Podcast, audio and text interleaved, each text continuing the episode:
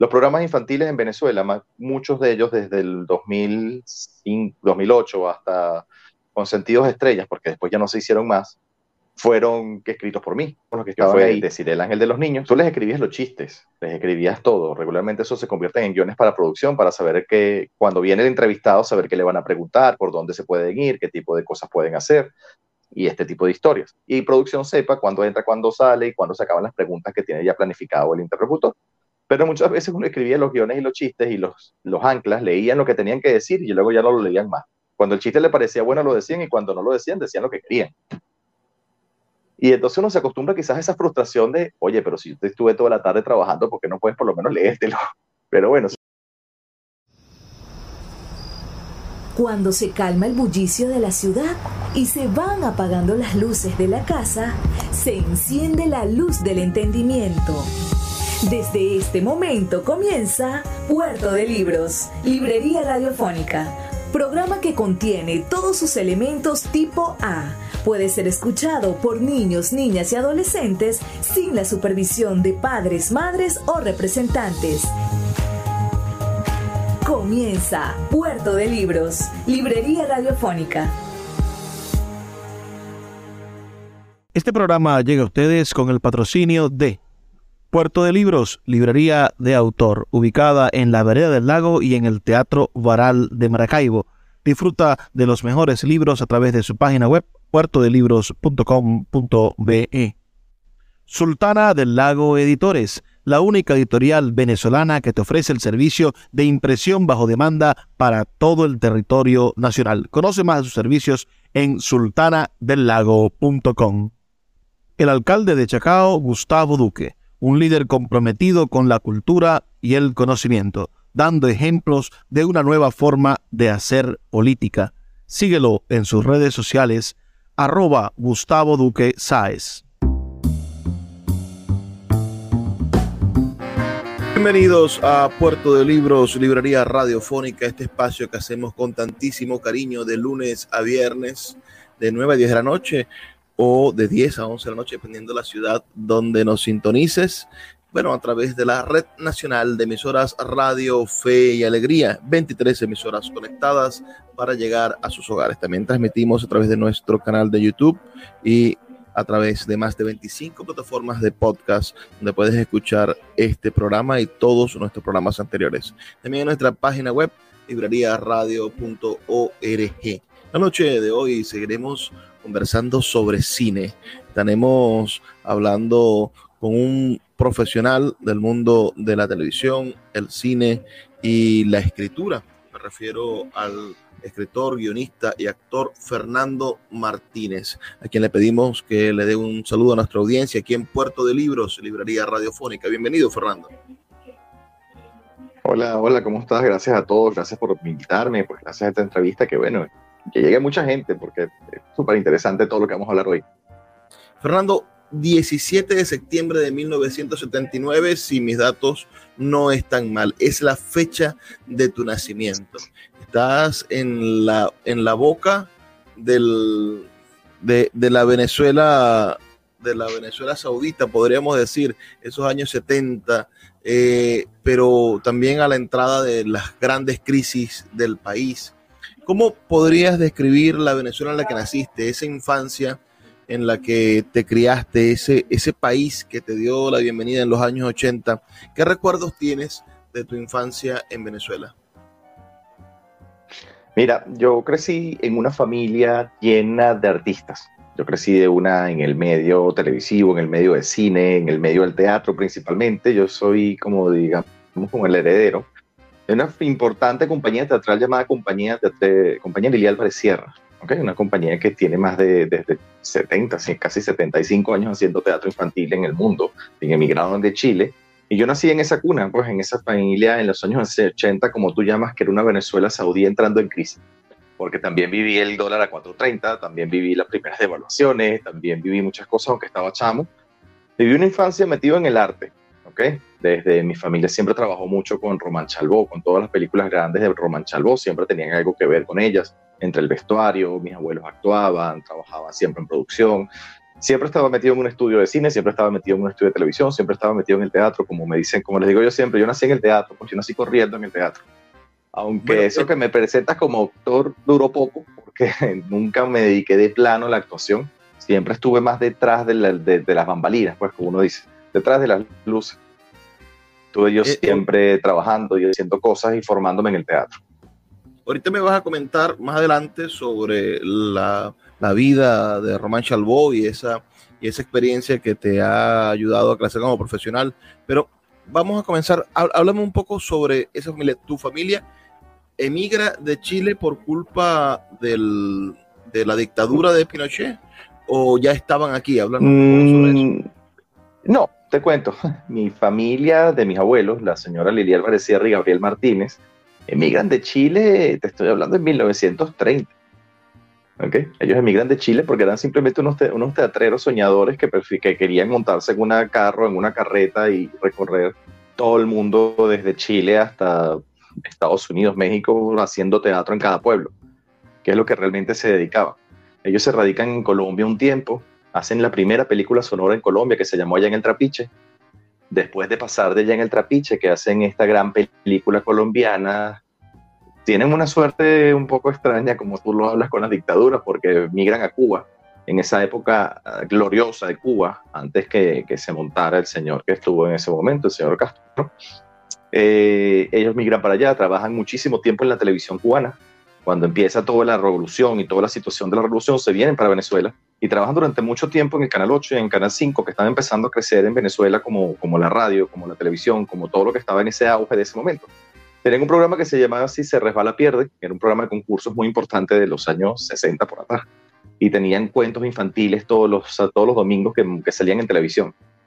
Desde ahí, bueno, ya ellos tenían teatro infantil, mantenían teatro, mantenían de todo y empiezan a, formar, a formarse en el teatro y a quedarse en el teatro infantil en Venezuela. Se crearon importantes cuentos infantiles aquí, tenían unas brujas muy famosas, que bueno, creo que es, hay mucha gente que nos puede estar escuchando que sabe quiénes son, mucha gente que no tiene idea que se llaman estas candillas candulfa, que durante los años 60 y los años 70 fueron quizás alguna parte famosa o alguna parte importante de la cultura del infantil venezolano de la calle porque era lo que más se veía todos los días en el Teatro Las Palmas, en el Teatro Chacaíto, en el Teatro Alberto de Paz y Mateo. La gente iba a ver a la compañía Lidiar para decirle las aventuras de estas dos brujas que siempre estaban como metidas en todos los cuentos infantiles de esa, de, que, que se montaban todas las semanas diferentes. Porque no había una temporada continua de teatro infantil en ese momento, simplemente eran las compañías itinerantes que hacían teatro siempre, todos los meses, cada dos semanas, cambiaban la obra, cambiaban la obra, cambiaban la obra, cambiaban la obra, cambiaban la obra. Y ahí cuando tú ves, cuando ya los escritores no tenían nada, no se les acaban las ideas y empieza Pinocho y la bruja, Pinocho y Caperucita, La Bella Durmiente conoce a Cenicienta y se empiezan aquellos mezcolotes de cosas que eran unas comedias para chamos o de muy cómicos, muy, muy, muy fáciles de trabajar, muchas comedias de palo, muchas comedias de, de, de, payaso, que uno lo llamaría ahorita de payaso barato, pero no, no, son de payaso barato, son como de payasos de altura, que la idea era entretener, mucho más allá de educar, mucho más de todo. Uno crece con una familia que se dedicó a buscar el entretenimiento con cierto nivel siempre, ¿no? Siempre manteniendo nivel, siempre manteniendo el nivel que cuando tú tienes 50 años haciendo teatro, hasta cuando lo haces mal te sale bien. ¿Okay? no sin ser eh, soberbio ni por nada, pero uno tiene un, un, detalle, o sea, un detalle a la hora de crear o a la hora de hacer, que aunque tengas mucho dinero, tengas poco dinero, siempre intentas de hacer cosas dignas para la gente y dignas para el público. Y eso era más o menos lo que hacían en esa, en esa época comparemos un poco el, teatro para niños que te tocó conocer en los años 80 y 90 y el mundo de la creación de contenidos. ¿Tú crees que nuestros niños están recibiendo algún tipo de entretenimiento relacionado con el arte o precisamente porque eran hombres y mujeres de teatro los que hacían aquel tipo de actividades? Bueno, había un background cultural que sí valía la pena recibir o, o que se transportaba a nuestros niños cuando iban a recibir ese entretenimiento los fines de semana? Es que el mundo ha cambiado de tal manera, la tecnología y el acceso a la información ha cambiado de tal manera. Yo no hablo que lo que se está haciendo ahorita está mal, no lo digo, porque no sería correcto, porque hay cosas de mucho, mucho nivel, hay cosas de, de niveles muy bajos, hay cosas que yo no haría, hay cosas que incluso ya no entiendo por la, brecha generacional. Pero tú estás hablando de un grupo élite, digamos de alguna manera, de personas, nuestros abuelos, nuestros padres, se crearon que sus mayores entretenimientos era leer Cortázar, leer Isaac Chocrón, tener unas lecturas de, de Rómulo Gallegos, leer Gabriel García Márquez, eh, leer la, ¿sabes? La, la, isla de la fantasía, leer la, la, isla del tesoro, Robinson Crusoe. Tenían un acceso a una cultura, en este momento nosotros lo consideramos personas cultas, para ellos era el entretenimiento básico. Eso es como si dentro de 50 años, por tener un TikTok, éramos unas personas que, que nosotros consideremos, de, de esa época lo consideren cultas o anticuadas. Aún no sabemos para dónde vamos. Pero lo que sí te puedo decir una cosa con lo que dice, yo creo que los niños de ahorita tienen un cierto nivel de, de hueco cultural gigante.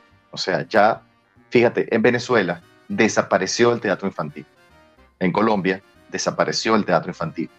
En Estados Unidos está en decadencia el teatro infantil.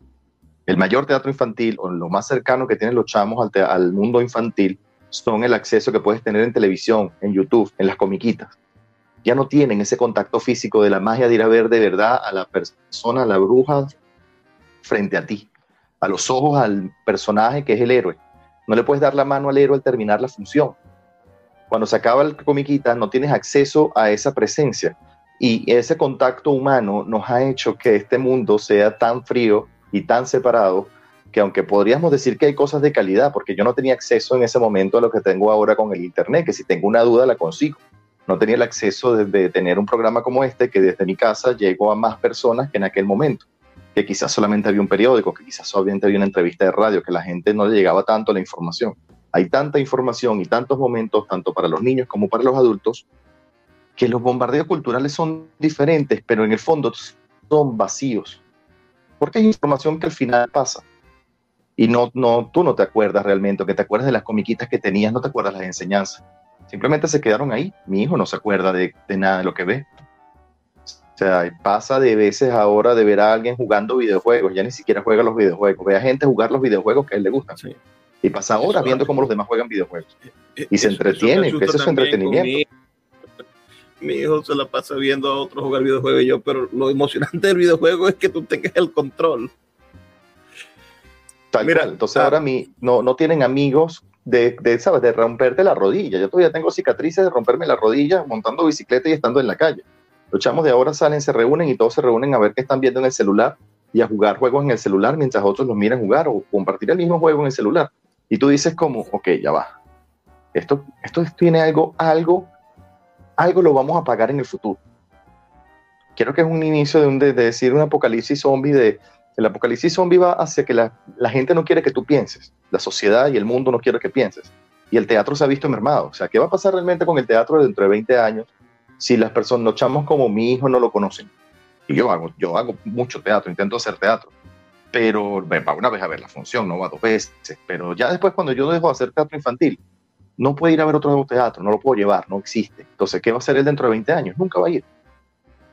No va a ir al teatro. Fernando, el teatro está en una desaparición, de la caída completa de, todo, tanto el teatro, te hablo del teatro y te hablo de la televisión. O sea, la televisión Vamos. nacional está desaparecida.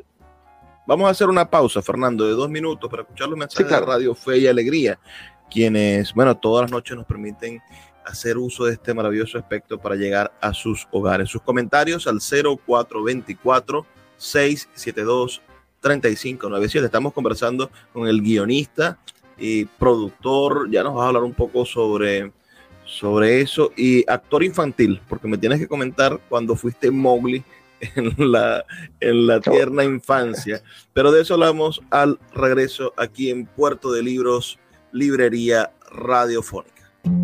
Puerto de Libros, Librería Radiofónica tu canal diario para encontrar nuevos libros. Con el poeta Luis Peroso Cervantes. Síguenos en arroba Librería Radio.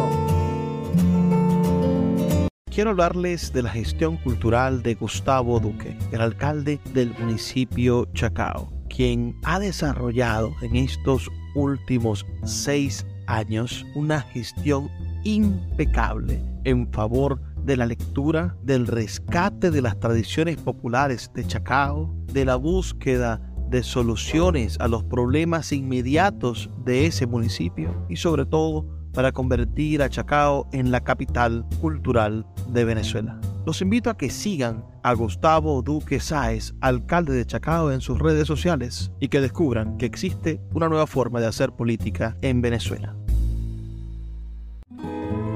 El poeta Luis Peroso Cervantes le acompaña en Puerto de Libros, Librería Radiofónica, por Radio Fe y Alegría, con todas las voces.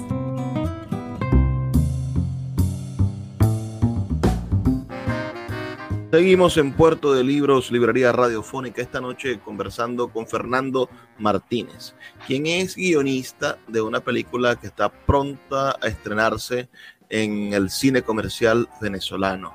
Él es co-guionista de La chica de alquiler, dirigida por Carlos Caridad y protagonizada por Daniel Alvarado, por Agustín Ceñini y Luis Olavarrieta. Esta, esta película que es una comedia, por supuesto, tiene todo este background de un hombre de teatro, de un hombre que ha crecido en las tablas y que por supuesto tiene una manera de ver el mundo o, Venezuela, lo venezolano, bueno, muy particular. Pero vamos a, a aquel teatro Las Palmas, en el cual estrenaste Mowgli, según nos informa tu biografía.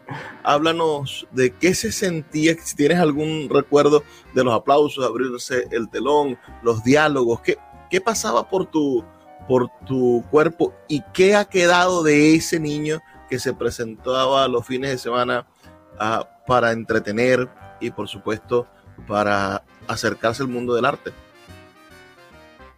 Mira, el, el teatro es encantador como te decía hace unos instantes en la conversación, eh, tener el contacto con el público, que el público te salude, que los niños te admiren, que, que tú ves ese brillo en los ojos que llegaste a alguien de alguna manera, y bueno, una historia fantástica que en ese momento es de Richard Kipling, el libro La Selva, pero estuvo adaptada por César Sierra. Era es mágico, ¿sabes? Es mágico ver cómo, cómo de verdad tú ves que los chamos se creen que están viendo una pantera, tú ves cómo el público se divierte con un chiste que tú haces o con una situación que te está sucediendo. Incluso yo en ese momento era muy niño, no puedo decirte que entendía del todo lo, el trasfondo de, de, las tablas, ¿ok? Pero sí te puedo decir que, que, el, que el mundo se ve diferente cuando tienes ese contacto. Es como si tú leyeras un libro y el libro te hablara de respuesta o te comentara es, esa sensación como si al final del cine te consiguieras a los actores afuera para ver a tus personajes favoritos y preguntarles sobre la vida de los personajes, porque a nadie en ese momento le interesaba a Fernando. Si comió, si fue para el colegio, si nada de eso. le interesaba realmente era la vida de Mowgli. Y te conectas con un personaje fantástico y la fantasía y la imaginación es lo que en el futuro te hace incluso mejores personas, hasta personas más tolerantes. La cultura te hace tolerante a todo, porque puedes conocer en zapatos de otros y en zapatos de lo que estás mirando los aprendizajes de las personas porque yo al final te estoy contando una historia que comienza, que termina, que tiene un desarrollo. Se parece a ti, puede ser. No se parece a ti, puede ser. Pero tienes una empatía con lo que está sucediendo. Incluso puedes tener un rechazo y aprender del rechazo y pensar por qué no me gustó lo que vi. Y eso también es un aprendizaje, porque el rechazo también es parte de la vida diaria. Y, pero tú no puedes vivir rechazando a la gente. Tienes que tratar de aprender qué es lo que es el rechazo realmente. Saliste de la, de la sala de tu casa y del mundo artístico de tu casa y seguiste formándote. Estudiaste publicidad en, en la Universidad Humboldt, pero te formaste en un espacio que, en, una, en una escuela del, del mundo, del mundo es del Es eso, en este, en este momento la cultura, o como yo te estoy hablando, todo el mundo te dice en la vida, tienes que tener una carrera. Es una obligación como es algo de la sociedad, como te estaba diciendo hace rato, te quitan la posibilidad de pensamiento en la sociedad actual. Tienes que casarte, conseguir una pareja, tener una carrera, trabajar en tu carrera, tener hijos. O sea, es como un estándar de vida que te obligan a llevar. Todos estudiamos una carrera, pero al final de cuentas, cuando yo terminé la carrera, dije, me da igual, esto no es lo que yo quiero hacer, no es lo que me gusta. O sea, estar, como te decía, detrás de cada aplauso, aunque no lo tuviera de frente, sino por los lados, me cautivaba muchísimo más me cautivaba muchísimo más poder sentarme a escribir un guion para una, una campaña publicitaria, no, una campaña publicitaria, una serie de televisión. Me cautivaba más estar en las correcciones o en las pasantías de las telenovelas. Me parecía muchísimo más interesante ese mundo creativo y ese mundo del día a día de, de conectarte para decir algo que el mundo frío de una oficina con gente de, este, de que va a la oficina y come junto en la oficina. A veces me prefería quedar en mi casa que escribiendo solo frente a mi computadora ese era yo, o sea, era mucho más allá de, de, querer decir algo, de querer comparar algo, de poder dejarlo escrito para siempre. Eso, eso es parte de lo que es la carrera universitaria. Para mí fue simplemente un, sí, sí, la tengo. Tengo una carrera universitaria, pero prefiero agarrar una cámara. Tenías 14, 13 años cuando el golpe de Estado de Hugo Chávez. ¿Qué estabas haciendo? ¿Cómo te recibió eso? ¿Qué memoria tienes de ese momento histórico que es poco narrado? Bueno, para, en ese momento mi papá eh, tenía un cargo político y era ministro de Carlos Andrés Pérez. Así que nosotros nos enteramos del golpe de Estado muy temprano. De todo, bueno, tenía una persona política que era mi papá que me explicaba lo que estaba sucediendo sobre un golpe a la democracia, un golpe al libre pensamiento, que no se podía permitir que los militares gobernaran el mundo, porque al final de cuentas los militares tienen una manera de ver la vida estricta y egoísta, y los pensadores tienen una manera de ver las cosas más en función de los demás. Y no es hacer lo que yo te digo, sino vamos a hacer lo que sea mejor para el bien común. Aunque como siempre digo, todos los artistas tenemos que tener algo socialista, porque al final de cuentas la cultura va mucho más allá de las matemáticas. Pero, y sobre todo los, los artistas siempre tenemos que ser opositores. Es muy interesante que tu papá estuviese en el gabinete de, de Pérez. Eh, Pérez era un hombre proactivo y ese gabinete fue un gabinete no político, es decir, no de militantes de, de, de acción democrática, sino de hombres jóvenes que podían darle al país. ¿Qué hacía tu papá? Mi papá era el ministro de Ciencia y Tecnología. Oye, qué interesante. Durante el gobierno de Carlos Andrés. ¿Y cómo recibieron ustedes? Entonces, era un hombre de ciencia esa transición con la caída, la caída de Pérez en el 93, ¿cómo, ¿cómo les fue con eso? Y después de la caída de Pérez, ¿cómo vivió tu papá esa transición política? Imagino la factura de los copellanos cuando llegaron con Convergencia. ¿Cómo vivieron esos años 90? Como lo acabas de decir antes, como el gobierno de Pérez no era un gobierno de ambiguismo, ni era un gobierno de personas no preparadas en su cargo, cuando tú eres una persona preparada en tu cargo y de verdad era un científico, mi papá fue profesor de la, de la Universidad de Santa María, se graduó en los Estados Unidos en química, era profesor de la Universidad Central, tenía, fue, fundas, fue parte de Fundei, que era la Cámara de, de, de, Empresarios de la parte científica de Venezuela. O sea, siempre fue un señor todo de política y administración como de ciencia. Entonces, cuando no te pueden pasar facturas, cuando tú sabes hacer tu trabajo y eres el único experto en el trabajo que estás haciendo. Entonces, para nosotros fue, porque al final de cuentas, Carlos Andrés y todo su gabinete eran personas pensantes, personas inteligentes, personas camareras, que era una camaradería, de cierta manera. Entonces, sí hubo un cierto dolor porque tenía con los, los sus amigos, pero el mundo continúa. Tú no eres culpable de muchas decisiones y acciones que toman los demás y el mundo continúa y siguió simplemente trabajando. Después con el gobierno de Caldera siempre tuvo otros puestos políticos parecidos, trabajó también en eso, sí, sí se mantuvo en la carrera política como tal. Bueno, después de ciertas situaciones que conocemos, sí fue más complicado todo el entorno alrededor de este nuevo, esta nueva orden de Venezuela. Pero igualito uno siguió trabajando y siguió adelante, pues, buscando las maneras de, de crecer con lo que había. Y un padre científico, ¿cómo se, cómo, cómo se compagina con un hijo artista? Nosotros somos cinco hijos. Cinco. Los cinco somos todos artistas. De siempre. Los padres de mi papá eran artistas. Mi mamá es vestuarista. Una vestuarista cotizada en Venezuela todos somos artistas menos él, que aunque le encantaba, no era su principal el, trabajo. El ave, rara, el ave rara en la familia era tu papá, tu papá era la oveja negra realmente, realmente nos mantenía. Qué maravilla. Las cosas como son. Porque Mira, lo... tantas aves raras, tantas aves luchando por un mundo mejor, queriendo llevar a cultura a los niños específicamente, cultura a las personas, siempre cuesta arriba que, la, que, que genere ingresos. Lo fue en el pasado, lo ha sido en el pasado pasado y lo será en el futuro. Ah, vamos a hacer otra, otra pausa, pero mm, todavía tenemos un, par de minutos más. El, el, mundo de la escritura, ¿en qué momento empiezas a escribir para producciones? Ya no solamente ser escenografista, ya no solamente estar en la parte técnica, sino a meter la mano en la parte creativa. ¿En qué, qué, cuál fue la primera obra en la que te pidieron, bueno, escribe el diálogo, si no te gusta cómo está esto, bueno, haz una propuesta, o cómo comenzaste a escribir para el mundo teatral, televisivo, que te ha llevado hoy a ser co-guionista de esta película? Bueno, estaba saliendo de la universidad, no estaba empezando como a trabajar en las áreas de, de la publicidad en las que estaba. Y simplemente se me dio la oportunidad de ser pasante en algún momento en Televen y hubo la oportunidad de crear en una preventa. Había que crear para la preventa del 2004, 2005, por allá atrás, 2003. Había que crear todos los guiones de, de lo que se iba a grabar en la preventa.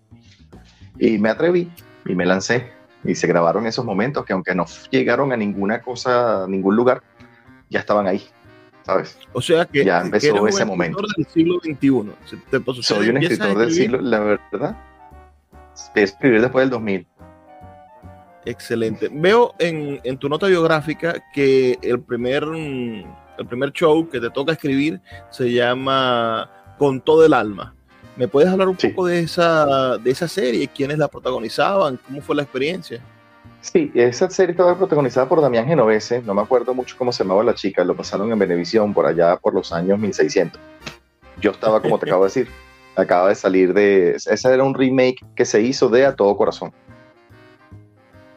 Se hizo en ese momento un remake de Todo Corazón. Yo entré como pasante en ese, lu- en ese momento, de, de pasante de escritores. Simplemente ayudaba con las diagramaciones y me empezaban a dar pocas escenas como para irme enseñando. Empecé como pasante y terminé como escritor fijo de, la planta, pues del momento. La obra sí estaba, estaba reescribiendo el mismo autor de Todo Corazón, que era César Sierra.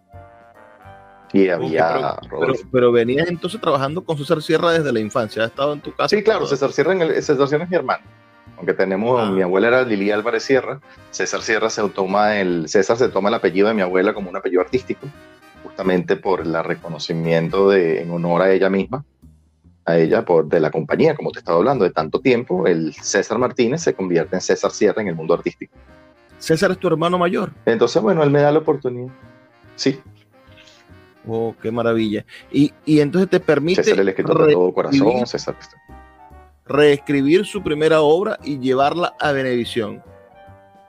Trabajar con él Él están, están haciendo un una, más que una reescritura, cuando a todo corazón se, se estrenó en 1997, en 1996, prácticamente 10 años después, están haciendo el, el reestreno de todo corazón, pero ya en el 96 no había celulares, no había un montón de cosas que 10 años después había. Entonces había que reescribir la novela para que fuera eh, actual de ese momento. Vamos a Entonces hacer era parte una del pausa. trabajo. eh, Vale. Fernando, una pausa de dos minutos para escuchar los mensajes de Radio Fe y Alegría y Genial. volvemos ahora sí cuando empiezas a trabajar en tus proyectos independientes, para que nos hables un poco en la forma en la cual se vive el día a día de la producción de guiones para la televisión, que no es lo mismo que escribir para cine y no es lo mismo, por supuesto, que escribir un, un libro o, o para el teatro, donde hay unos Genial. tiempos, bueno, muchísimo más, más laxos y, y- y donde la creatividad quizás puede ser, em, tiene mayor espacio en el cual desarrollarse. Así que ya volvemos con esta entrevista con el guionista Fernando Martínez. Síguenos en arroba Librería Radio. Puerto de Libros, librería de autor. Siete años siendo la librería virtual más grande de Venezuela, con dos sedes físicas, una en el Teatro Baral de Maracaibo y otra en la Vereda del Lago. Es un centro cultural dedicado al libro, proyecciones de cine gratuitas, talleres literarios, formación de nuevos escritores, talleres de teatro y de música, todo en un espacio dedicado al mundo de los libros y del conocimiento. Síguenos en nuestras redes sociales arroba puerto de libros y compra todos nuestros libros en la página web www.puertodelibros.com.be Puerto de Libros, la librería que estás buscando. El poeta Luis Peroso Cervantes le acompaña en Puerto de Libros, Librería Radiofónica, por Radio Fe y Alegría, con todas las voces.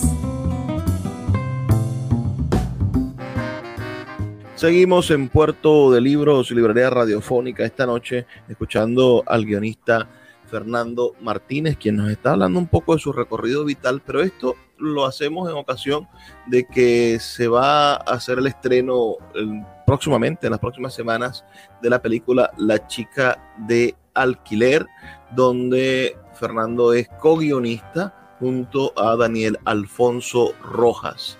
Pero antes de entrar en materia de esta película, me gustaría que, que habláramos sobre, sobre esta trabajaste para dos, para las dos cadenas de televisión, Televen y Venevisión al mismo tiempo. ¿Cómo hacías? ¿No tenían exclusividad? ¿A los escritores no los contratan exclusivamente? Háblanos un poco cómo es eso de, vivir del mundo de la televisión. Muchas veces el, el, mundo de escribir para televisión se convierte en un oficio. ¿eh? Porque a ti todos los días tienes que trabajar seis horas diarias para escribir lo que tienes que escribir. Mira, esta escena necesitamos, estas diez escenas las necesitamos para mañana y te tienes que sentar y escribirla. O sea, no tienes tiempo de esperar que llegue la musa, no tienes tiempo de esperar que tengas ganas, no tienes tiempo de esperar que deje de llover, no tienes tiempo de nada. Se te murió un familiar, tienes que ir para el funeral, llorar 10 minutos y regresar a tu casa y entregarla, porque el show uno para. Claro, hay momentos extremos que sí te dicen, mira, no, está bien, tómate un día y vemos cómo lo resolvemos, estamos adelantados, podemos parar, pero, pero es poco común lo que pasa. Y escribir para televisión es un oficio, más que un arte. Es divertido, puedes tener ciertas cosas creativas, escribir lo que otras personas van a decir es muy chévere, pero es un oficio, no te da el tiempo creativo de decir, esto es lo que yo quiero hacer, esto es lo que yo quiero decir, esto es lo que yo quiero lograr. Es, esto es, ya lo pensó otro, escríbelo, escríbelo, escríbelo, escríbelo, escríbelo, escríbelo, escríbelo.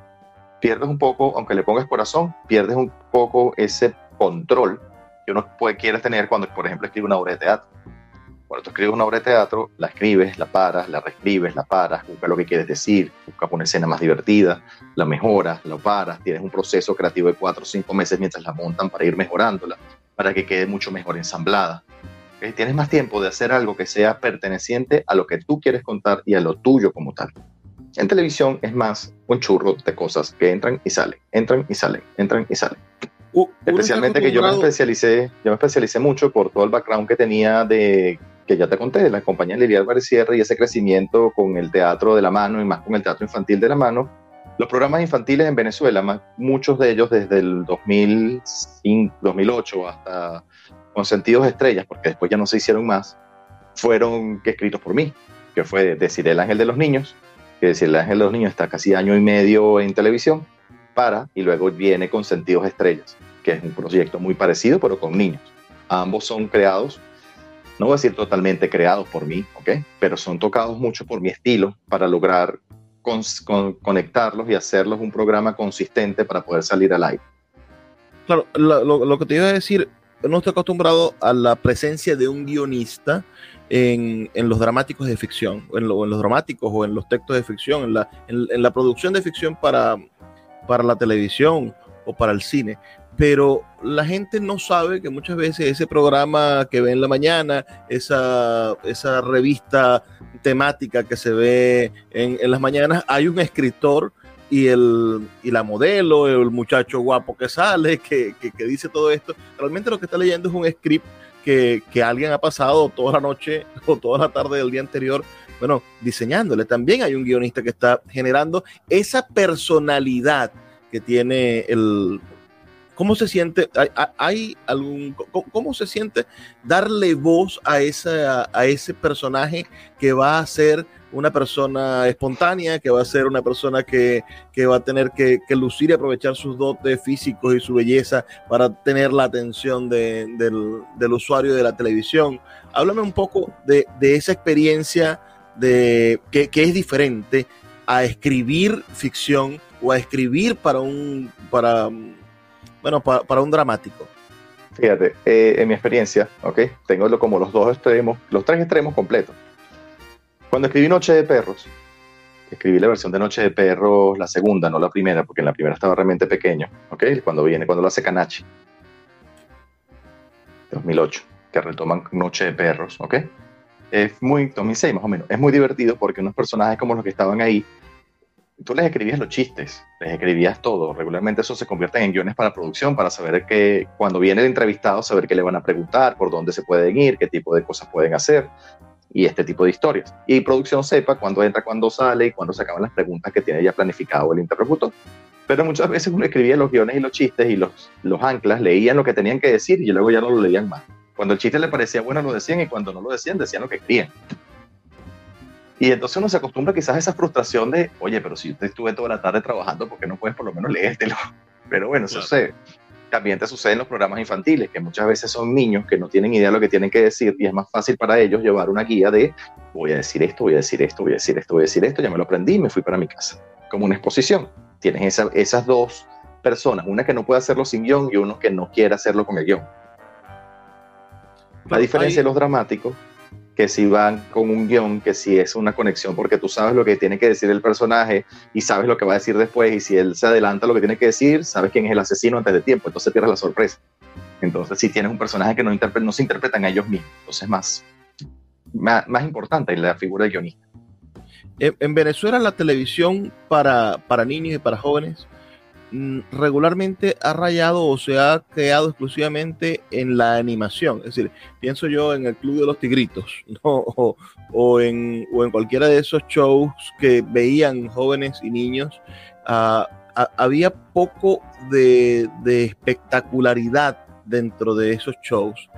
se le entregaban a los niños, bueno, enlatados norteamericanos, caricaturas, o, se les entregaba, bueno, algún tipo de, realización que, solamente fuese el bienvenido, el cómo está chamo, el voy a hablar de lo que está sucediendo en este momento en el mundo de la música o de la moda y vámonos a comerciales. Bueno, hubieron, hubieron series para niños, sí, hubieron series para niños importantes en el país, como La Pandilla de los Siete, que fue un intento de RCTV, muy exitoso en su momento. Pero que, inviertan en niñas, en personas que no consumen, conseguir después con rating y los patrocinantes adecuados no son medibles. Y es complicado en ese momento y sigue siendo complicado ahora. ¿okay? Eh, siempre ha sido cuesta arriba el mundo infantil, incluso en los Estados Unidos el mundo infantil se convierte en, en algo muy parecido. O tienes lo que tú dices, una animación de algún payaso y de algún clown que hace algo diario con los chamos, o son series y comiquitas que son dedicadas a los niños para poner conexión. A diferencia, en otros países, que lo que sucede aquí es que después esas personas tienen shows teatrales. Es decir, tú ves a, los personajes de Disney que pueden llevarlos a un teatro, ves a los personajes que trabajaron en la serie, que hacen la misma obra, que hacen como la misma serie, los mismos personajes los llevan a una obra de teatro y hacen giras mundiales, giras nacionales, para poder llevar eso que le hace falta a la persona, conocer a tu héroe, palparlo, aplaudirlo, que te mire, que diga tu nombre. Así diga el nombre de una persona que está al lado tuyo, tú te sorprendes, porque sale de la pantalla y se vuelve tangible. Esa es una diferencia que en Venezuela ha dejado de suceder. ¿Cuál es tu paradigma en el mundo de la televisión o la producción audiovisual infantil? ¿Cuál podrías decir tú que sería tu ejemplo a seguir o lo que te gustaría desarrollar en, la televisión que hoy no, no, solamente está virgen, sino desierta de este tipo de contenido? Disculpa, es que me estuvieron aquí un momentico. ¿Me puedes repetir el final de la eh, pregunta? ¿Cuál, eh, cuál, es, ¿Cuál es lo que me gustaría lograr a mí llegar a poder hacer? Correcto.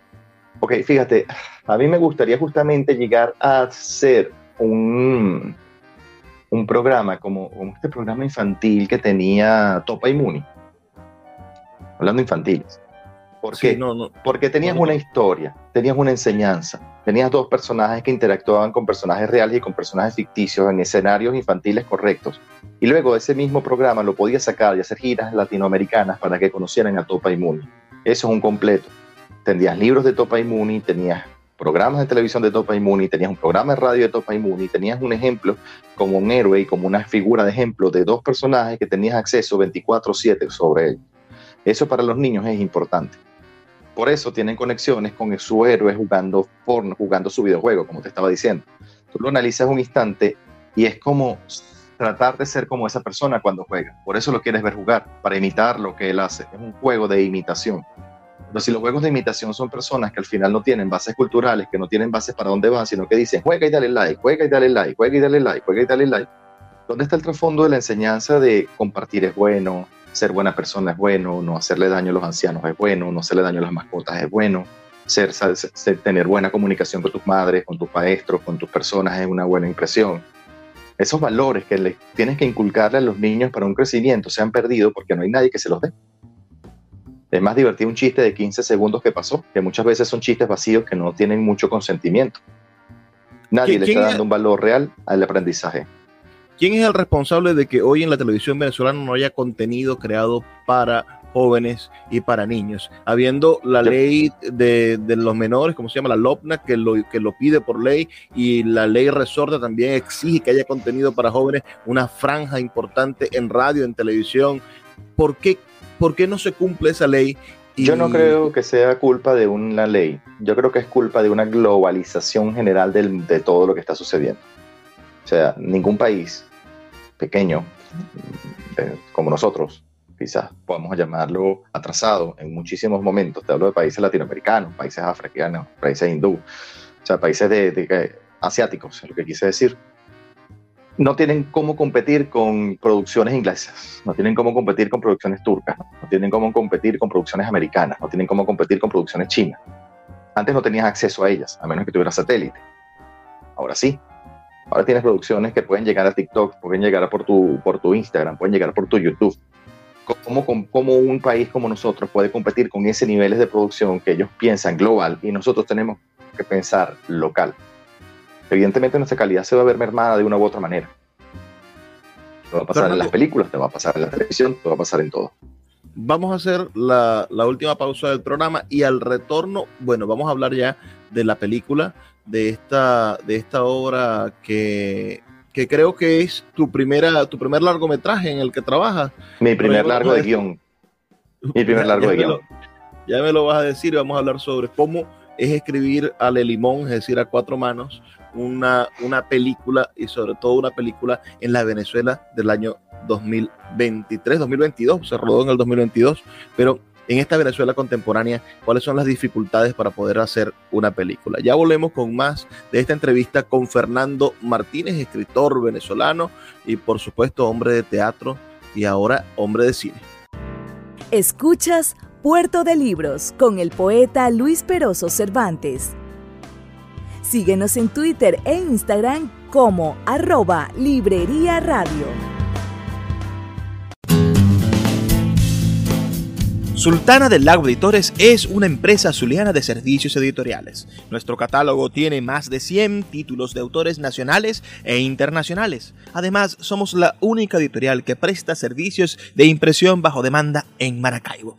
No necesitas invertir en grandes tirajes. Tus lectores pedirán tu libro, nosotros lo imprimiremos y tú obtendrás regalías. Por ello, también editamos internacionalmente en Amazon y Google Play Books. Conoce más en nuestra nueva página web www.sultanadelago.com o siguiéndonos en Instagram como arroba sultana del lago. El poeta Luis Peroso Cervantes le acompaña en Puerto de Libros, Librería Radiofónica, por Radio Fe y Alegría, con todas las voces.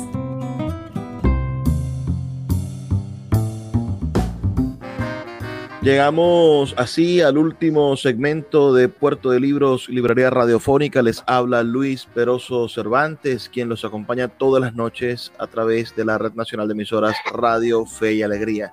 Estamos conversando con Fernando Martínez, quien bueno, ha dedicado toda su vida al mundo del teatro y de la producción audiovisual.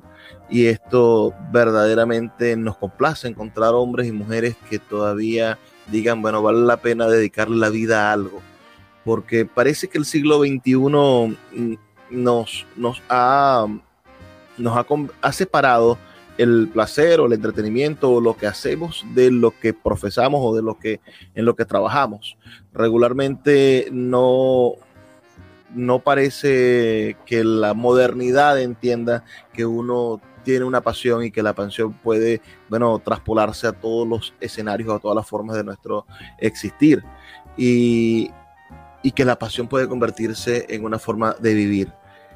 Fernando, hoy sabemos que se estrena esta película a principios de, del mes de junio, La chica de alquiler. Ah, te ha tocado escribir en esta oportunidad para voces conocidísimas de la televisión. Es decir, has puesto palabras en la, en la boca de Daniel Alvarado, que es la protagonista, de Agustín Ceñini, que es el productor y además es uno de los protagonistas, y de propio Luis Olavarrieta, que, que sin duda es uno de, una de las voces más escuchadas del periodismo venezolano. Es un hombre que tiene una audiencia de millones de personas con cada cosa que produce. Y te ha tocado a ti tener la oportunidad de darle, de darle texto a esas voces. Háblanos un poco de cómo llegó a tus manos este proyecto, quién te invitó a escribir para este proyecto? ¿Hace cuánto empezaste a escribir el guion de esta, de esta obra? ¿Y qué hay tuyo dentro de la obra? Si bien Señini es el productor y es el que tiene la idea principal, ¿cómo se convierte eso en guion y en cine? Bueno, esto es largo. Bueno, eh, yo con Agustín Segnini he tenido el placer de trabajar muchísimo con él. ¿okay? Eh, él, hace, él, siempre ha confiado en mí en muchos de los guiones en los que él ha, trabajado. De hecho, Agustín Segnini ha producido tres de mis obras infantiles más grandes, que fueron Meñique, eh, Los cuentos mágicos del zapatero y La Navidad de Lucy. Tres cuentos infantiles bellísimos que se produjeron entre el 2008 y el 2015 fueron, eh, fueron bastante exitosos en su momento, fue muy chévere eso, todo su trabajo y me establé una bonita amistad con Agustín. Y él siempre confió en mí en el trabajo, solamente que bueno, que a veces las cosas uno no tiene tiempo, se separan los caminos. Esta obra se empezó a escribir en el 2021. La chica la que se escribe en el 2021. Se escribe bajo una primera idea que tiene Agustín, que realmente como todo gran productor te dice, tengo una idea quiero hacer una película. ¿Ok? ¿De qué? No sé, por eso te estoy llamando. Quiero hacer una película. Plantea mi idea, a ver cuál es la que más me gusta para hacer una película. Pero quiero que sea una película romántica. Ok, bien. Las películas románticas abarcan desde Romeo y Julieta hasta Titanic. O sea, tú no sabes por dónde te puedes enganchar. Me reúno con Daniel Alfonso Rojas, con el cual he tenido el placer de compartir muchísimas veces la, la escritura y ha sido un compañero de trabajo y una, somos un link muy poderoso a la hora de escribir, porque él tiene su estilo, yo tengo el mío y yo, él se nos complementamos el uno al otro cuando escribimos. Yo me complemento con las cosas que él escribe y él se complementa con las formas que yo pienso. Entonces hacemos un buen link en ese instante. Le presento una historia a Agustín que me pide, necesito para poder producir en Venezuela que tenga ciertas, con, ciertas limitaciones. Como, te, como tú preguntabas antes, ¿cuál es el, lo difícil de producir en Venezuela? Y es lo que hemos venido hablando, el problema de siempre, el dinero si uno se pone ambicioso y dice, quiero que el carro explote, sabes que no lo vas a poder hacer. Entonces, hay ciertas condiciones que aplican. Quiero que sea una película de cinco personajes solamente. Quiero que sea una película de pocas locaciones. Quiero que no trate temas políticos, ni malandros, ni de pandemia, ni de nada por el estilo. Y quiero que sea una película romántica. Y en ese momento, bueno, empieza la máquina a pensar cómo voy a resolver este, este problema que, te, en el que, en que metí. Y empiezas a buscar las ideas y empiezas a buscar cómo contar una historia romántica y nace lo que es La chica del alquiler. Es la, es la historia de una muchacha, de, un hombre que es abandonado por su esposa o por su pareja en el momento que se van a casar y en la depresión de saber qué pasó y dónde está, el hombre llega a la casa que habían alquilado para pasar la luna de miel pensando que su esposa se, iba a se había ido a esconder ese lugar huyendo de él. Al llegar a la casa se entera que la esposa nunca llegó, o la persona que iba a ser su esposa nunca llegó y conoce como a esta chica que es la, la cuidadora de la casa. Es como un Airbnb. Claro. Que es una persona que alquila una casa y esta es la chica como que la cuida y tiene las llaves de la casa y es la que protege que la casa no la dañen, que abre la puerta, que te cubre como en las zonas de las islas de gente millonaria que tienen casas que alquilan para poder manejar el ingreso del dinero de la ciudad. Y estas chicas se conocen y realmente por una cuestión mágica de las películas se enamoran, como Romeo y Julieta, como un lugar llamado Notting Hill, como muchísimas películas parecidas, se enamoran en dos o tres días, viven una historia romántica hermosa en dos o tres días, y llega la que era su ex esposa, que iba a ser su esposa con el amante a la misma casa. Y empieza en una situación de confusiones de este hombre de poder recuperar a la mujer que cree que ama, que es esta esposa que lo abandonó, y enfrentarse realmente al verdadero cambio en su vida, que es arriesgarse a tener al amor de verdad, que es esta chica que alquilaba la casa. Y son todos los juegos, las vicisitudes, todas las situaciones complicadas de, de, de encontrar realmente lo que es el amor, porque el amor no, no, lo consigues de verdad o no conoces de verdad el amor hasta que lo pierdes.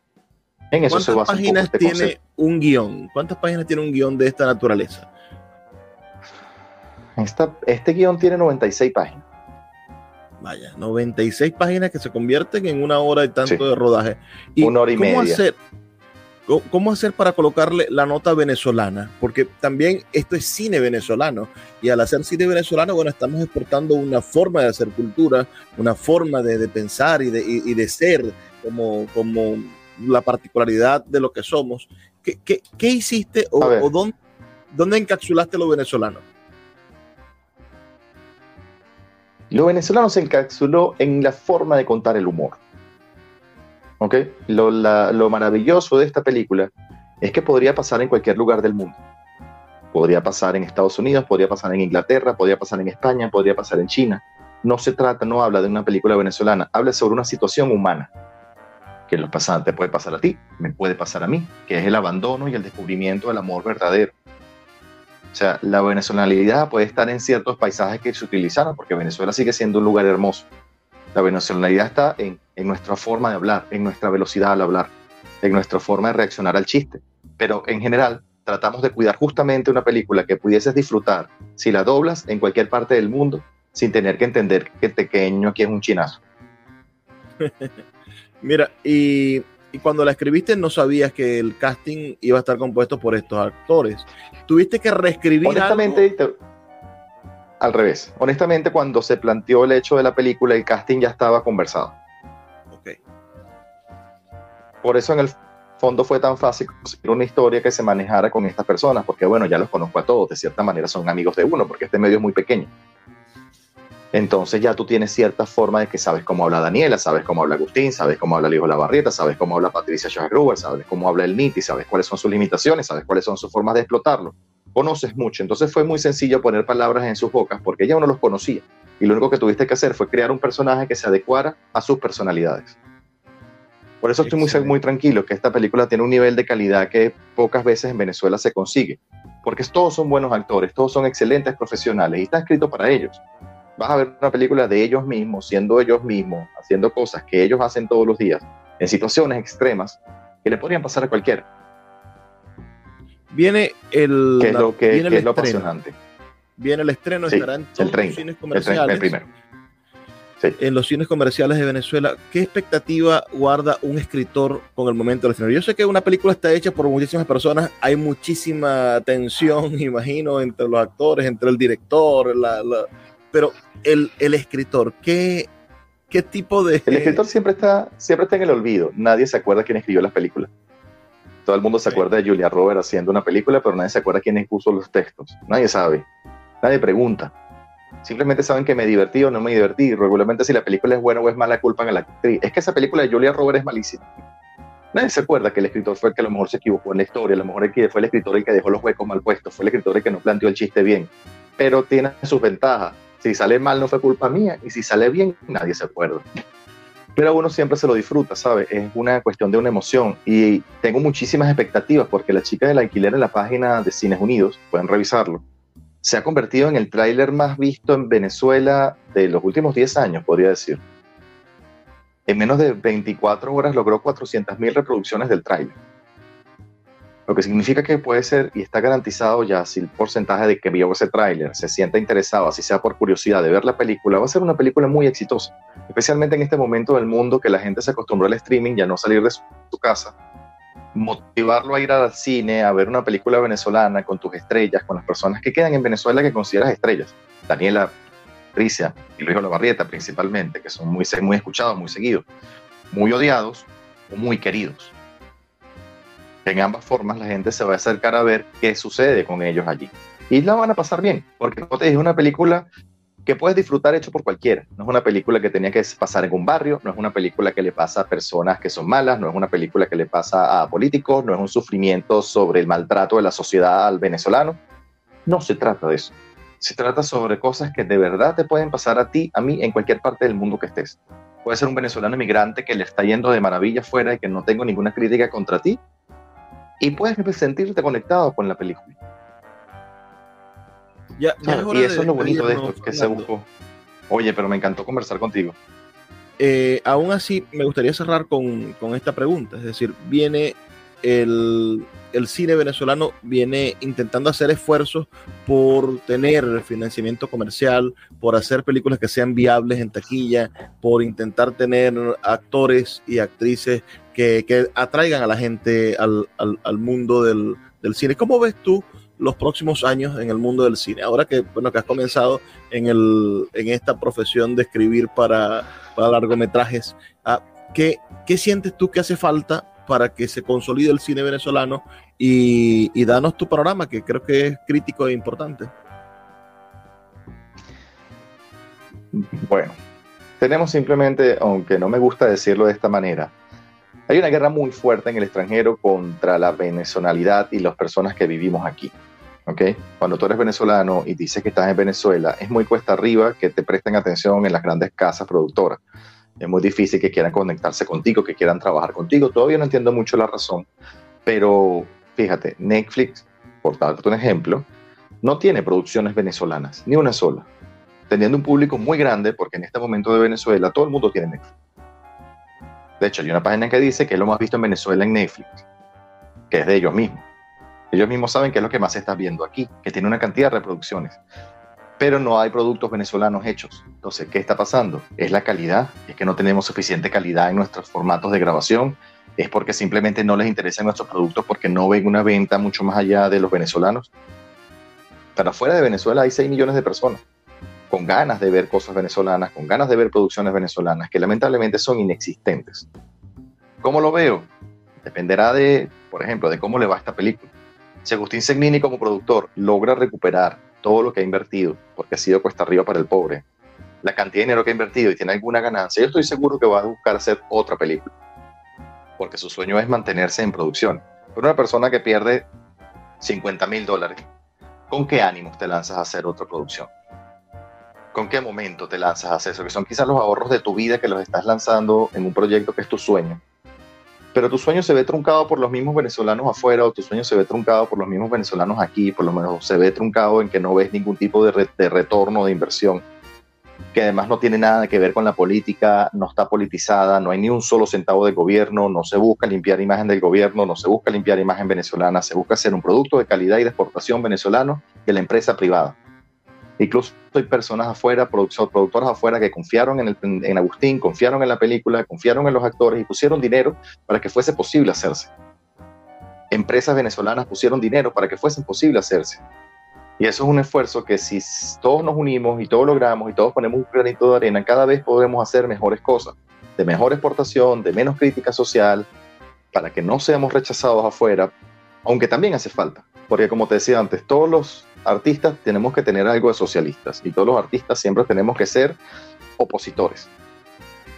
Porque es nuestro pensamiento. Nuestro pensamiento siempre tiene que ser cuestionarnos todo. Si no nos cuestionamos, ¿cómo tenemos un aprendizaje? El cuestionamiento es parte del aprendizaje y el aprendizaje viene a partir de tu nivel cultural. Entonces, siempre los artistas tenemos que tener esa situación. Por eso tú ves tanto artista terco, tanto artista que no le gusta nada, tanto opositor que no le gusta nada, porque siempre estás oponiéndote lo que sea. Y cuando consigues lo que quieres, te opones. Porque somos así, porque necesitamos ese cuestionamiento siempre. O mi abuelo decía de qué se trata para oponerme. Y, esa es la realidad. Y esa es la realidad del artista. Bueno, ¿qué, quiero? Que salga bien.